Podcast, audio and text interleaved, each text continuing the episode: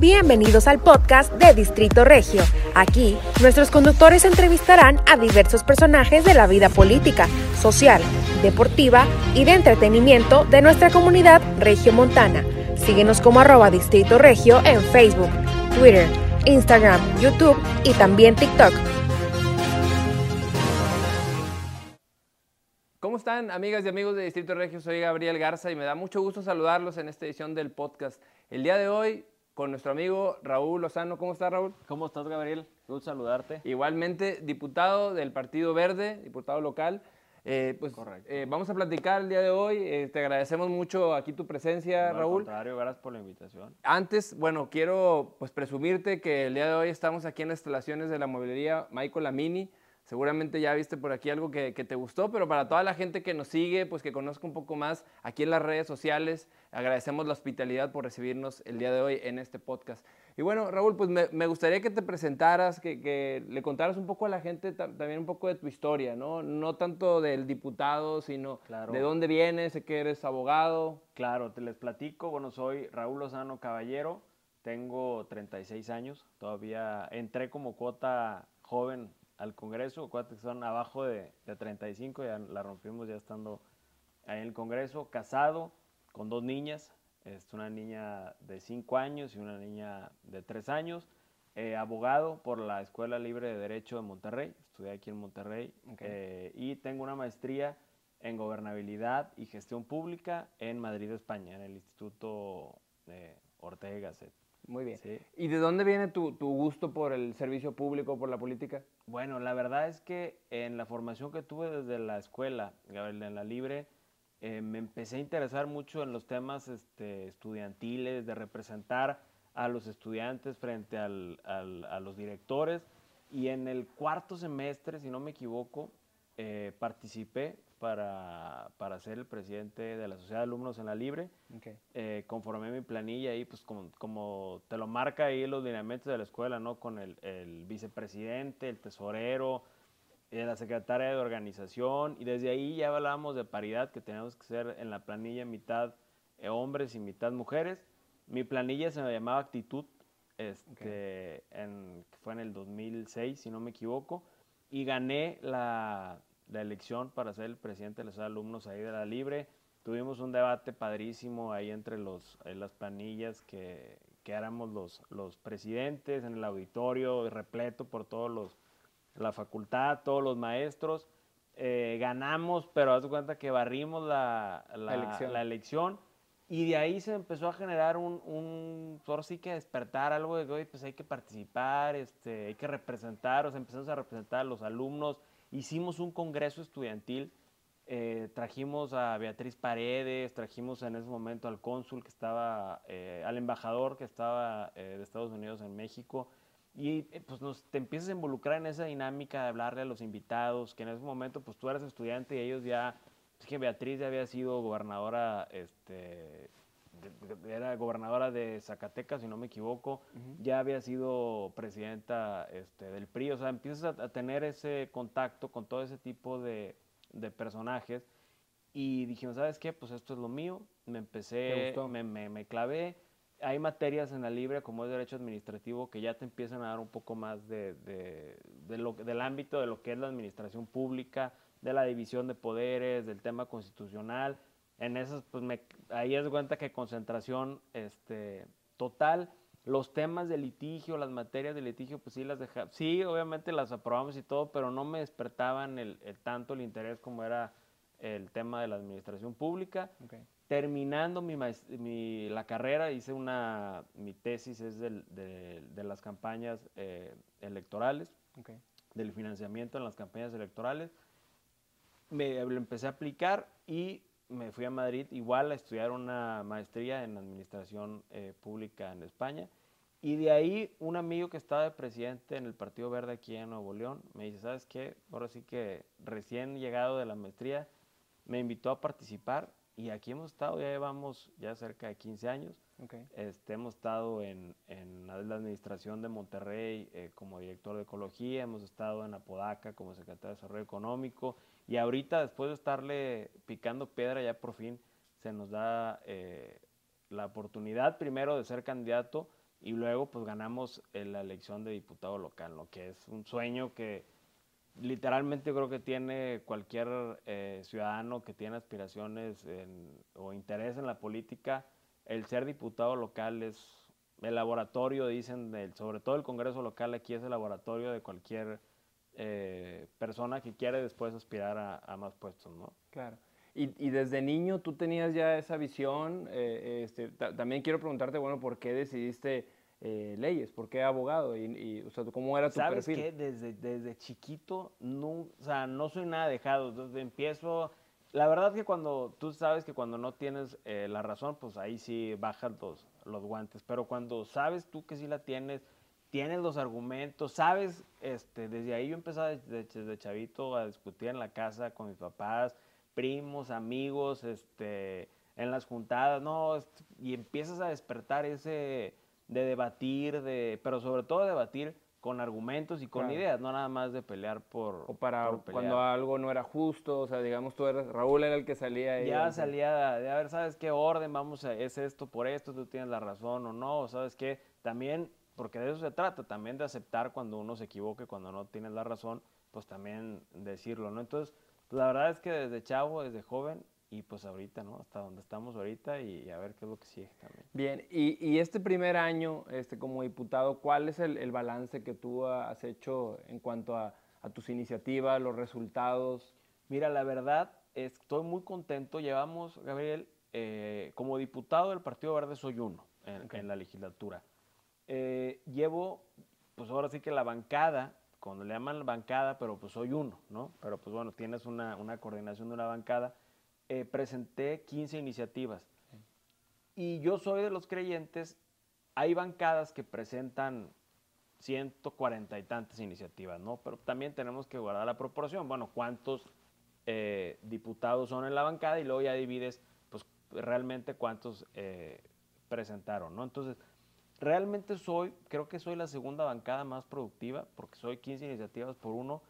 Y más allá de eso, porque no nada más es presentar por presentar, porque hemos tenido casos que presentes iniciativas que ya se presentaron en legislaturas anteriores, o te robas iniciativas de otros, estados, y nada más la vienes, le cambias ahí la, eh, la, argumentación jurídica, la firmas tú y listo, ya es como si fuera tuya. El porcentaje de efectividad, es decir, de las que, te hay, de las que tú has presentado, cuántas son las que te han aprobado. Y en ese sentido, yo, yo soy el diputado que más porcentaje de, efectividad tengo, es decir, de las 15 ya me han aprobado 5. ¿Y, a qué crees que se debe eso? Bien sencillo, Gabriel. Yo me dediqué a cabildear y a chambear mis asuntos. Eh, tenemos legisladores de todos, hay legisladores peleoneros, hay legisladores este, mediáticos. mediáticos, hay legisladores que arrastran el lápiz, hay porque hay profesiones de todo tipo. Entonces, la verdad, yo, mi, mi, lógica fue, ¿sabes qué vamos a construir? Creo que la gente eh, de afuera está cansada de los pleitos. En, el Círculo Rojo sí le gustan el, el, la grilla y el chisme y qué dijo uno del otro y eso. Pero realmente la ciudadanía, pues quiere resultados. Entonces yo dije, ¿sabes qué? A mí me van a medir en razón de cuántas iniciativas presenté, pero sobre todo, cuántas me aprobaron porque no tiene caso estar presente y presente y presente iniciativas que tú de entrada sabes que por alguna u otra razón no te van a aprobar. Entonces tienes que primero planear cuáles son las iniciativas que, crees tú que van a, transitar después de consensar con todas las fuerzas, ahora sí que políticas en el Congreso, y ya ahora sí cuáles te aprueban, porque así es como se mide la eficacia y la eficiencia dentro del Congreso. Lo demás, pues bueno, será mediático, será grilla, pero pues al, final del día nosotros tenemos que hacer eh, nuestra chamba, ¿no? Me, tocó ver en tus redes sociales, que ahorita me gustaría también que las compartieras para que te siga más gente, eh, me tocó ver que creo que la iniciativa número uno aprobada fue el tema de eh, los empresarios que se dedican a, donar alimentos. Cuéntanos un poco de esto, te lo, te lo quiero preguntar porque hace poco Marta Herrera comentaba en, en, una, en un evento eh, sobre el número de gente en, extrema, pobreza, 400 mil por ahí personas eh, por el proyecto de Hambre Cero. Y, hablaba de esta parte, ¿no? De cómo los empresarios, pues, eh, este, no nada más el gobierno, sino los empresarios tienen también que hacer una gran labor, tema de desperdicio de alimentos y demás, pero tu, tu, iniciativa va por ahí, ¿no? Te platico, esta iniciativa está, está bien padre porque nos empezamos a dar cuenta que del sexenio anterior subió el índice de pobreza extrema en el estado. Creo que subió, creo que subió hasta un 3-4% el índice de pobreza extrema en el estado. Y también por otro lado nos empezamos a dar cuenta de la cantidad de alimentos eh, que se desperdician. Es una cantidad aquí gigantesca, ¿no? Entonces, bueno, ¿cómo la hacíamos para que más empresarios, más asociaciones civiles se involucraran en este, en este, todo en este programa que ahora lo adopta el gobierno del estado que se llama Hambre Cero, pero para poder erradicar la pobreza? Pues tenían, yo, sentimos nosotros que los empresarios tenían que tener un incentivo, un reconocimiento público para decir, oye, pues ahora sí que yo estoy colaborando, pues bueno, que alguien pues en un evento me diga, no, sabes que aquí te entrego un, eh, como cuando eres una empresa socialmente, socialmente responsable. o como cuando eres una empresa que contribuye al medio ambiente, la Profepa te da un certificado de industria limpia y demás, pues ahora ese es el sentido que le quisimos dar a las empresas, que cada año a través de la Secretaría de Igualdad e Inclusión Social se le diera un reconocimiento a estas empresas que contribuyen a erradicar eh, la pobreza extrema en el Estado, a través pues no nada más donando alimentos, sino con algunas con otras ciertas de, este, ámbitos de injerencia de estas empresas que al final del día contribuyen a erradicar el hambre, ¿no? Raúl, pues creo que este año, en el 2022, quizá como en ningún otro, el tema del medio ambiente pues ha acaparado la agenda, ¿no? Sin eh, duda. Aquí en, en, en, Monterrey, en Nuevo León, el, el, tema del agua pues nos ha afectado a todos, ¿no? Entonces, quiero preguntarte en materia de, de medio ambiente, eh, este, pues tú como, como experto con el partido, ¿cuáles, ¿cuáles han sido las iniciativas que tú has presentado y, y, por qué la importancia de cuidar realmente el medio ambiente? Claro, mira, sin duda, Gabriel, el tema del medio ambiente ha sido el tema en los últimos años en Nuevo León, el tema de la agenda pública. Uh -huh. Yo creo que más que anteriormente, y no me vas a dejar mentir que somos más o menos eh, generacionalmente similares, tú hablabas de ecología o de medio ambiente y eras como bicho raro, ¿no? Sí. O sea, nadie te... No, no, no, la seguridad o la educación. La o, salud. O el, el empleo, o la sí. salud. Ahora es al revés. Todo el mundo lo primero que te habla es ahora es la escasez de agua, la sequía, eh, la mala calidad del aire, sí. los incendios. Todos estos rubros que son para bien o para mal el medio ambiente ahora son los prioritarios en la agenda. Entonces, en ese sentido, pues obviamente desde el Congreso hemos eh, abanderado esas causas te quisiera platicar algunas iniciativas en ese sentido que ya están unas aprobadas y otras próximas a aprobarse. La primera, soy un creyente eh, que el tema de la educación y la cultura es la base de cualquier actividad de, del hombre y del ser humano. Entonces, si no tenemos, si no tenemos la cultura, si no tenemos la educación, es muy difícil lograr las cosas. En el tema del cuidado del agua, si tú bien recuerdas, siempre han existido campañas de difusión para cultura y el ahorro del agua, ¿no? Sí. Este, pero estaban al arbitrio de la autoridad que llegara en su momento, sea el del partido que fuera, sea el gobernante que fuera. Era, era voluntad del funcionario público cuántas campañas de difusión hacer, cómo ponerles, eh, si las hacían en la escuela o no, a qué medios de comunicación contrataban. Era mucho a la voluntad del funcionario público. Entonces, pusimos una reforma a la ley de agua potable y saneamiento, donde ahora, que ya está aprobada por unanimidad en el Congreso, donde ahora estas campañas de cultura y educación eh, de, de, ahorro del agua pues, tienen que ser obligatorias con cierta periodicidad al año, que además de hacerse en medios de comunicación masiva, se regrese a las escuelas, ¿sí? okay. que es llevar, como se hacía hace mucho tiempo, llevas a la botarga esta disfrazada de gota, entonces, porque ahí es la base, si lo que no aprendamos de niños ya es muy difícil luego de, ponerlo en práctica ya cuando somos eh, de edad más avanzada. Entonces, esta es una iniciativa que engloba, a ver, la cultura del ahorro del agua tiene que ser de manera masiva en medios de comunicación y que se regrese a las escuelas. Esa ya está aprobada. Otra iniciativa que nos pusimos a trabajar muy fuerte en ella es en el tema del de la calidad del aire.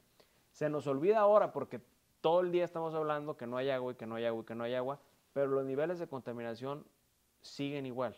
Y ese, ese fue el tema en el sexenio anterior, sí. que las tres estaciones de monitoreo, que si estaban en rojo todo el tiempo, que si medían o no en tiempo real, que si cuando se comunicaba a la ciudadanía se hacía en tiempo o no, que la alerta ambiental ya había pasado. Entonces pusimos a trabajar también una reforma, reformamos la ley de ambiente en el Estado y en, ¿qué pretende esta iniciativa? Decir al Estado, a ver, cuando existe una alerta ambiental, infórmalo en tiempo real a la ciudadanía. Te lo ejemplifico, Gabriel. Como cuando tú vas a Estados Unidos y te llegan a, tus, a tu celular un mensaje de texto. De un huracán. De un huracán, de una si vas a una carretera, también te informan que más adelante hay algún accidente y que tomes tus previsiones.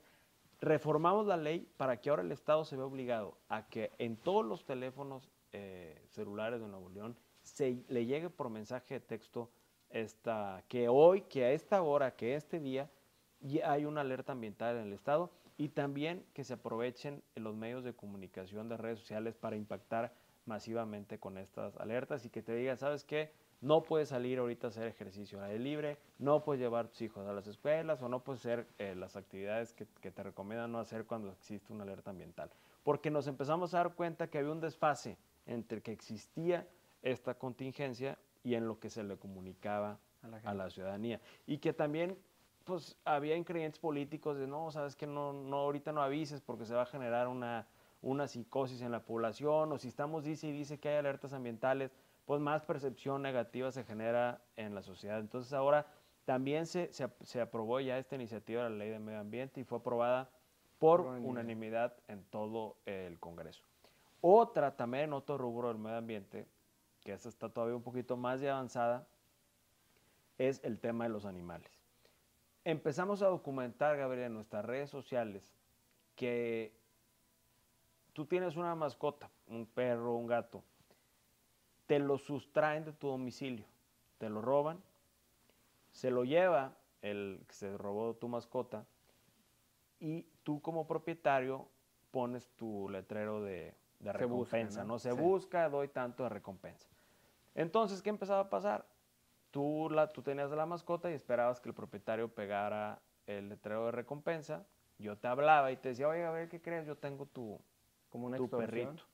Es una extorsión. Primero se da el robo y luego se configura la extorsión.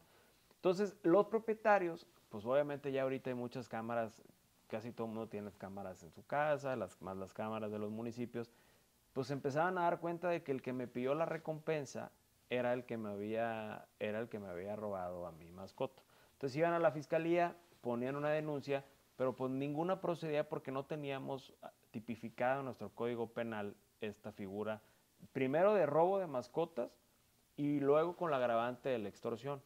Entonces, esta legislación ya, ya está vigente en Querétaro, ya está vigente en Puebla, la encuadramos a nuestro código penal, nos acercamos con la fiscalía, la fiscalía nos ayudó a enmarcarla todavía un poquito más para hacer ellos un poquito más fácil cuando se presenten este tipo de casos. Y ya fue aprobada también en el, eh, periodo de sesiones anterior, aprobada también por todas las, eh, fracciones legislativas de todos los partidos en el Congreso. Y entonces hoy cualquier persona que se le ocurra pasarte a tu domicilio a robar tu mascota, mascota eh, doméstica. Y luego que se le ocurra hablarte para extorsionarte eh, con dinero, pues puede alcanzar hasta nueve años de cárcel.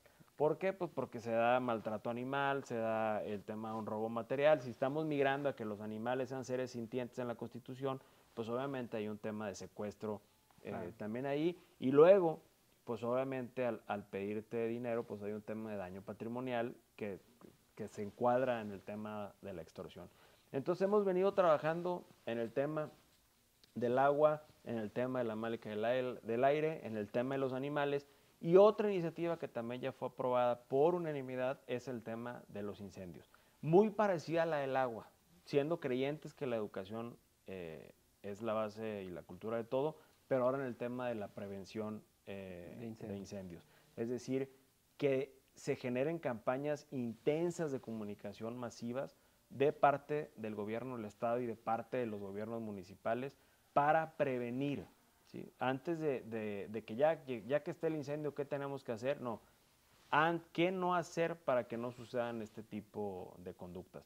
Porque si bien a veces se hacen y a veces no, pues esa es la, esa la buena voluntad eh, de los servidores públicos. ¿no? Ahorita lo que se pretende es que todo esto ya sea eh, por ley. Bien, Raúl. Y en materia de, medio ambiente, ¿cómo has visto las acciones del gobierno estatal?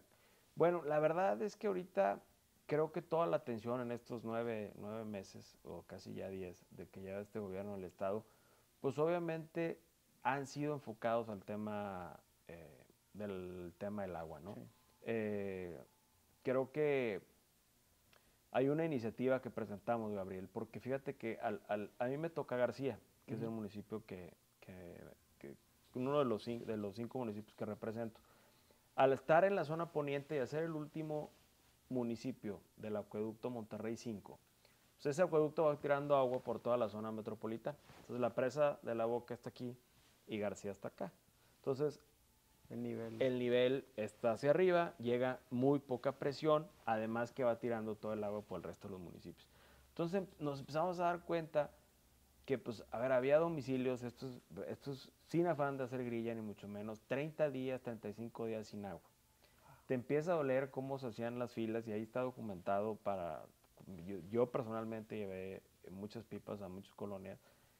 Dicen, a ver, diputados, que pues nadie nos voltea a ver. García dicen que es zona metropolitana, pero aquí pues no tenemos transporte, no tenemos este, agua. Y además, por eso es otra iniciativa que presentamos, Miren, no tenemos agua hace 30 días, pero ya me llegó el recibo. Y me llegó el recibo con aumento, porque hubo un aumento, pero no tengo agua. Y me dicen, hablo y la línea está, pues, obviamente todo el mundo hablando porque no hay agua y otros hablando porque se queja el recibo. Entonces una saturación por todos lados. Me dicen, y no tenemos agua. Entonces, otra iniciativa que nace... Y perdón, y ahí viene el abogado, ¿no? Y ahí viene el abogado. Dice, ¿sabes qué? De ahí mismo creamos otra iniciativa que era establecer en la ley de agua potable y saneamiento un procedimiento de defensa del usuario. Es decir, ahorita tú como usuario, porque esta la presentamos hace un par de meses, todavía no está aprobada, tú tienes que hablar agua y drenaje, llevar un escrito y estás a la buena voluntad del servidor público que te toque. Si está de buenas, si está de malas, cuánto hay de filas, si te contestan y si te quieren contestar positiva o negativamente. Y en cuánto tiempo, pues quién sabe. Entonces, lo que, lo que se pretende ahora con esta iniciativa de reforma es que una vez que tengas el vencimiento de tu recibo de agua, tengas 10 días hábiles tú como usuario para presentar un, escrito simple ante agua y drenaje, tu inconformidad por el cobro, adjuntando un par de pruebas simples, eh, como, como que estás inconforme con el cobro, y agua y drenaje le estamos poniendo un plazo de 15 días hábiles para contestarte.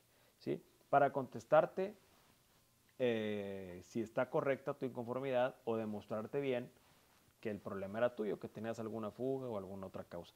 También hay muchas causas propias de agua de drenaje, como es la mala lectura, hubo un cambio en, los, en el software de cobro, que también ahí puede haber variaciones, el aire en las tuberías o hasta algún error de la persona que va a tomarte la medición.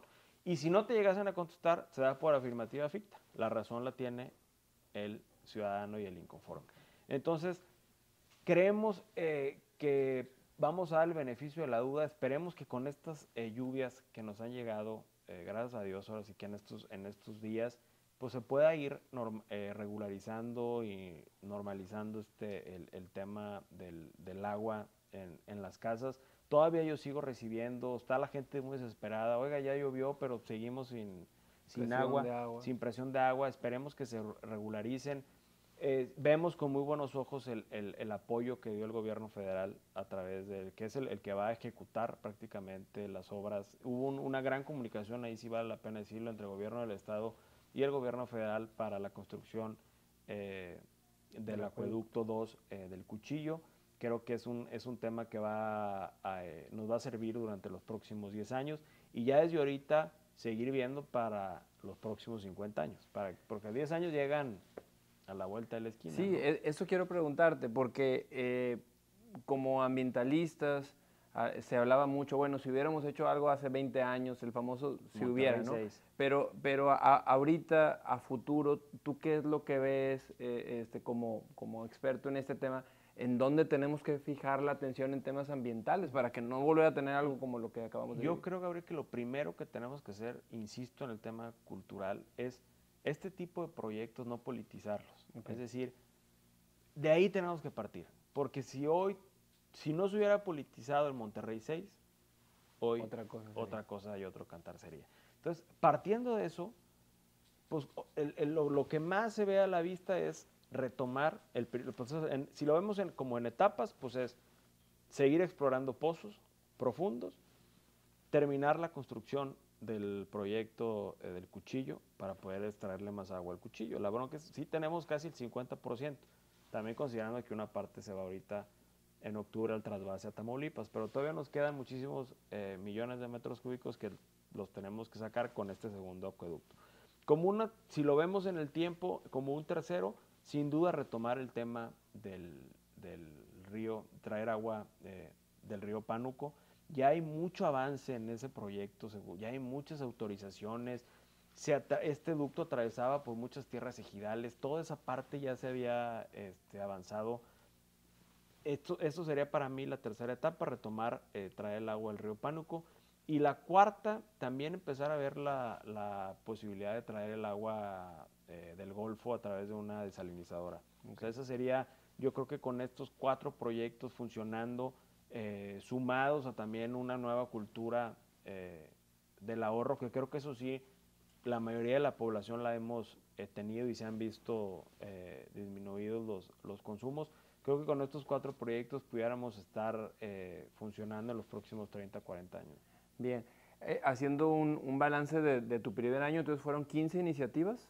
15 iniciativas. ¿En, en 12 meses? En menos, en menos porque en acuérdate que, que el, hay un receso legislativo eh, para mí muy amplio, eh, dos, dos periodos, el de, el de, cuando terminas en diciembre y ahorita el, el, de verano, que prácticamente el Congreso sí se, se, se paraliza, entonces no hay ese, ese cabildeo para poder sacar adelante este, tus, tus, iniciativas. Sí, ¿no? te lo pregunto, son 15 en tu primer año, entonces este segundo periodo, segundo año, ¿cómo, cómo lo visualizas? Y el tercero, o sea, es más de, de, de seguir trabajando fuerte, seguir haciendo eh, buenas relaciones. Seguir buen... trabajando fuerte.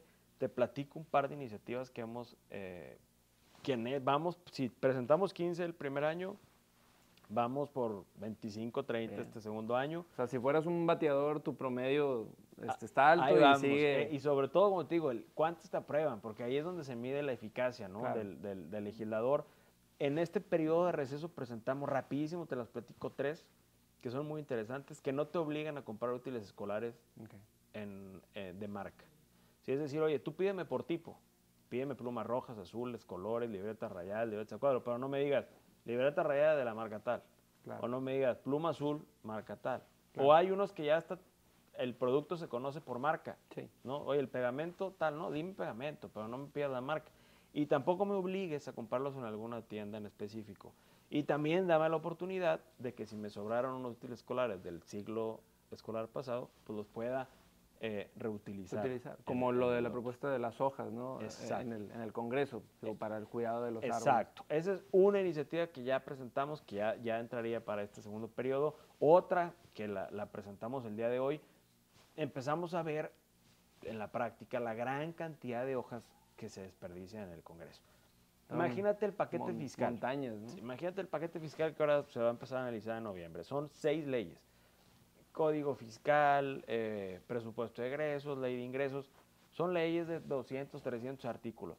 Se imprimen juegos para todos los legisladores para su estudio y análisis.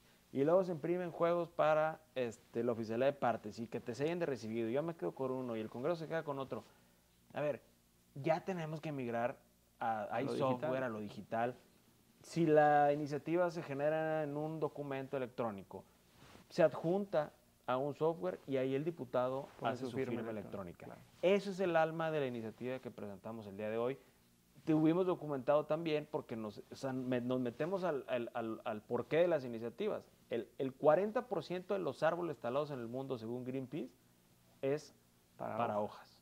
Imagínate, el, casi la mitad de los árboles, este, yo, yo por el contrario pensaría que para las casas o la construcción, no es para las hojas de papel. Claro. Entonces, pues bueno, tenemos que poner, como dije hoy que la planté, siempre es un buen momento para ver por el medio ambiente y creemos que estas plataformas que ya se utilizan en muchos congresos eh, de la República, pues también Nuevo León no se puede quedar atrás. ¿no? Tenemos que, que migrar a estas plataformas y que, que, los diputados por ahí podamos firmar. Y otra que estoy próxima también ya a presentar es también el tema de los animales. Traemos toda una corriente que la cual estoy 100% de acuerdo y 100% a favor del tema de pet friendly, ¿no? De tener este, a, tu, perro o a tu gato, llevarte a un restaurante, que hasta en los hoteles, en, llevártelos para todos lados, en las plazas. Pero es increíble que hay reglamentos de condominios que hoy todavía te dicen que no puedes tener a tu mascota. Entonces, pues, ¿cómo vas a rentar un departamento? Tú llegas con tu perro y te das cuenta que, oye, pues, ¿sabes qué? No se, este, no se permite tener animales. Entonces, vamos a presentar una iniciativa de la ley de condominios del Estado de Nuevo León para que ya ningún reglamento eh, de los departamentos en el Estado de Nuevo León te puedan eh, tener esa, esa, prohibición. Si ya vamos migrando hacia esta nueva eh, cultura de pet friendly, de animales de compañía, hay unos que ya hasta le llaman perrijos o algo así, ¿no? Bueno, si ya vamos toda esta nueva generación migrando hacia allá, pues también las leyes no se pueden quedar atrás y no podemos seguir con estas prácticas arcaicas de que no, pues sabes que si tienes mascotas no puedes estar aquí.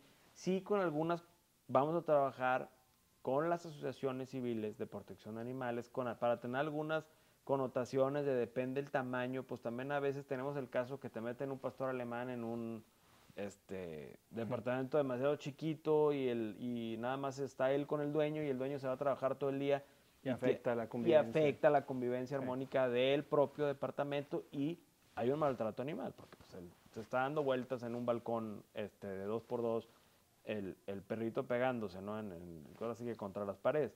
Obviamente vamos a sacar estas iniciativas cuidando todos ese tipo de aspectos, pero que no sea una regla general, ¿no? Que no, y ¿sabes qué? No puedes tener eh, mascotas en tus departamentos. Bien. Raúl, y por último, bueno, preguntarte eh, sobre el Distrito 20, ¿qué es lo que viene para, para la gente de García principalmente? Este, claro. me comentabas que va a haber ahí alguna va va a haber una redistritación, pero por lo pronto, mientras yo soy, yo fui electo con las reglas este, pasadas, estoy trabajando eh, fuerte. Te voy a decir qué pasa, Gabriel. A la gente no conoce a su diputado. Eso es una regla general. Tú le preguntas al 90% de la gente cómo se llama tu diputado local y no te saben decir. ¿Cómo se llama tu diputado federal? Tampoco te saben decir. Sí, tienen muy presente quién es el, gobernador que esté o el alcalde, pues porque es como la, figura más... Es la que te resuelve los problemas de necesidades básicas, de servicios públicos. Oye, cámbiame una luminaria o tápame el bache. Entonces, por eso la gente se empieza, o recójame la basura, o se empieza a asimilar esos, esos nombres. Pero lo de los diputados, nadie sabe quién es y nosotros tenemos la culpa porque el diputado nunca regresa. ¿Y tú qué has hecho? Porque vi, ahí que señalabas ahí calcamonías que pusiste en época electoral diciendo aquí, aquí estoy. ¿Qué estamos haciendo? Ahora pego una calca en las ventanas, así como cuando andaba en campaña, la gente, la gente es bien noble y te dice, ¿sabes, sabes que voy a votar por ti, pero yo lo único que te quiero pedir es que regreses a tu distrito una vez que ganes, porque nadie se nos vuelve a parar. Entonces, con eso me fui quedando y me fui quedando porque casa que tocaba era el mismo mensaje, no te pedían nada, no te pedían que legislaras, no te, decían, por favor, regresa, para ahora sí que ya ganes, podernos poner de acuerdo y sabes que ayúdanos con esto, sabes que este, hace esta ley o, lo que tú quieras. Entonces, hicimos, hice unas calcas que pego ahora en la ventana como si fueran las de campaña, pero ya no, no en campaña, sino y, y les firmo para decirles, ¿sabes qué? Aquí estoy, ya regresé, levanto gestoría con ellos, platico y si la gente se queda con muy buen sabor de boca porque dicen, a ver, es bien difícil que un diputado regrese a campo. Pero creo esta legislatura, la verdad, la mayoría de los diputados hemos estado en esa dinámica porque la gente nos los empezó a reclamar mucho más en la, en la campaña y creo que todos los que ganamos estamos ya otra vez en campo, estamos con la gente. En García tengo dos problemas fundamentales. Uno, el tema del transporte público platico, Gabriel, el, el, 90% de la población de García es clase trabajadora. Gente que viene de otros estados de la República a vivir a Nuevo León para buscar una oportunidad de trabajo. Y esa gente pues no tiene eh, un automóvil. Entonces todo el mundo se mueve en transporte público. ¿Qué le pido yo al gobernador? ¿Qué lo, en el Congreso me he subido muchísimo a, a exhortar esto? Que volteen a ver a García, que no nos aíslen. El tren suburbano, el plan original era llegar, a García, ahora queda nada más hasta Santa Catarina. Eh, las líneas del metro llegan hasta Santa Catarina. ¿sí? y otra la línea 5 al sur y la otra línea nueva que anunciaron eh, al centro de, a una parte de Apodaca. Yo que pediría no lo aíslen porque ya es el municipio, es más grande que Santa Catarina en número de habitantes, es más grande que San Nicolás, es más grande que San Pedro. García son cerca de 450 mil habitantes. Es como el cuarto municipio después del censo eh, que se presentó en el 2020, ya más grande en número de población. Entonces, si no lo volteamos a ver, todos estos problemas se van a agudizar aún más. Entonces, ¿qué tenemos que...? Yo era de la idea, a la gente del sur le estamos llevando el metro. Yo veo muy poco probable que la gente del sur de Monterrey se vaya a bajar de su vehículo para subirse al metro. Obviamente las tendencias de los países desarrollados es decir, no, la tendencia es bájate el vehículo para subirte al metro, para dejar de usar el vehículo. Pero creo que aquí la prioridad tendría que ser diferente. Vamos a llevarle el transporte público a la gente que necesita un transporte público. Porque ellos no tienen, no es, a ellos no los vas a bajar del carro para subirse. Ellos no tienen dónde subirse, es su única opción. Eso pido mucho yo y lo he exhortado y me he subido y cuando fue Hernán Villarreal eh, al Congreso le pedí encarecidamente que no dejen de ver a García por el tema del transporte. Ahora que empiezan a llegar estos camiones nuevos, unos sí se fueron a una parte de mi distrito que es al Carmen, que también están, que es un municipio que ha crecido muchísimo también, y que no olviden el tema de García. Y otro segundo tema que ese parece ser que ya le vemos un poquito más, eh, eh, ahora sí que de luz, es el tema de un hospital regional. No había en García, el, toda la gente desde el ochamiento del Seguro Social, hay una clínica muy pequeña en el centro de García, es una unidad de atención de medicina familiar muy pequeña cuando era Villa de García. Ahora ha tenido un crecimiento exponencial gigantesco el municipio no, tiene, no tienen los servicios de salud suficientes, tus hospitales más cercanos están en Monterrey, ¿cómo llego a Monterrey si no tengo transporte? La gente se te quedaba, pues ahora sí que se te quedaba, pues hay gente que literal moría en el, en el intento de llegar en el traslado a un, a un, hospital. Y parece ser, había un proyecto que llevaba congelado 10 años eh, de una clínica en Lincoln del Seguro Social. Ya parece ser que se puso de acuerdo el gobierno del estado con el gobierno federal donde el gobierno del estado va a construir el hospital y el IMSS, a través del gobierno federal, va a equiparlo y va a operar el hospital. Un hospital regional que va a servirle a toda la zona de mi distrito con 260 camas, un hospital ahora sí que ya mucho más, eh, con muchos más servicios eh, para, la zona. Entonces, pues eso también es lo que, eh, son de las dos cosas que más me preocupan y de las que hemos alzado la voz muy fuerte acá en la tribuna. Muy bien. Raúl, pues queremos darte las gracias por, por, compartirnos el día de hoy. Qué bueno que como abogado pues sigues abogando por, por tu gente, principalmente del Distrito 20. Y ahorita dijiste que vas por 25, ¿no? 25 iniciativas, entonces ya, ya quedó grabado ahí para el siguiente año, ya ojalá. quedó grabada, ya llevamos tres. Eh, ya llevas tres.